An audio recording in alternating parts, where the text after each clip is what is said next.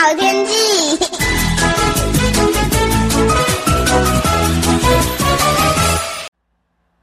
各位朋友好，我是彭启明。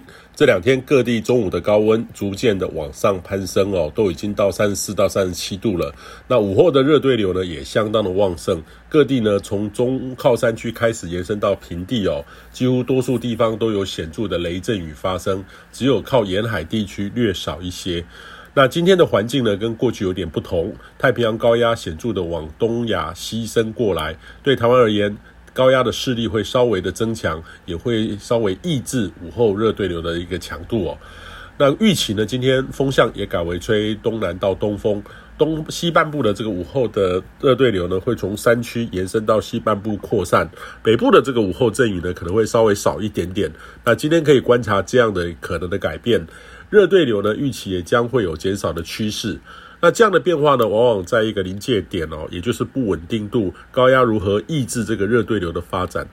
这个同时要留意高温了。那预期北部的高温，尤其是台北盆地的温度开始会有机会站上三十五度以上，感受上呢会很炎热。大致上呢，未来这几天周末到下周二三都是维持类似的天气，各地周五高温会往上升一到两度哦，高温都有机会到三十七到三十八度，感受上呢会是很典型的夏季天气，非常的闷热，要注意防晒还有防中暑。不过呢，这个是以太平洋高压考虑的情境哦。目前在菲律宾附近有一个冷心低压，外围可能影响到这几天中南部的稳定度。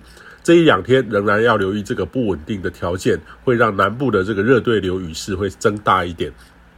那下周四五开始呢，高压可能会略微的减弱一点，午后阵雨会再增多。那整个趋势上呢，其实未来一周尚没有这种台风会生成的这个趋势，可能就要等九月上旬较有机会会发展。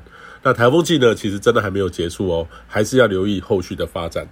以上气象由天气风险彭启明提供。